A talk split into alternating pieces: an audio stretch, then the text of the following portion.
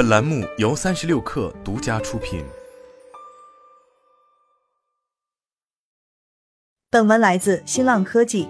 每年一月，苹果都会披露自二零零八年以来为 App Store 开发者创造的收入。这项数据也可以帮助分析师和苹果投资者大致了解 App Store 的盈利情况。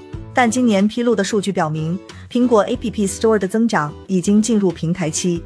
当地时间周二，苹果宣布，迄今为止已经向开发者支付三千两百亿美元收入，较去年的两千六百亿美元增长六百亿美元。根据佣金比率的不同，苹果会将 App Store 毛销售额的百分之七十至百分之八十五支付给开发者。如果全部按照百分之三十的佣金计算，App Store 二零二二年的毛收入超过八百五十亿美元。如果全部按照百分之十五的佣金计算，App Store 去年的毛收入约为七百亿美元。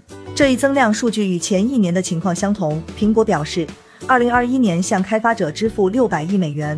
不过，照此估算出的 App Store 毛收入并不精确，因为无法确切了解究竟有多少开发者支付百分之十五的佣金，有多少支付百分之三十的佣金。此外，苹果的数据也已经进行四舍五入。事实上，苹果自己也表示，通过开发者盈利计算出的 App Store 业务规模并不精确。除了佣金比例存在差异外，绝大多数开发者其实都会通过 App Store 小企业计划获得较低的佣金待遇，年销售额不足一百万美元的开发者都可以享受这一优惠。苹果在二零二二年的新闻稿中表示，App Store 又实现了创纪录的一年，订阅人数从二零二一年的七点四五亿增长到九亿。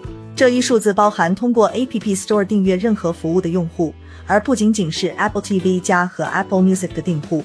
不过，周二的数据确实凸显出 App Store 在去年增速放缓的疲态。由于 App Store 是苹果服务业务的重要组成部分，也是该公司的一大利润来源，所以这对于投资者而言十分重要。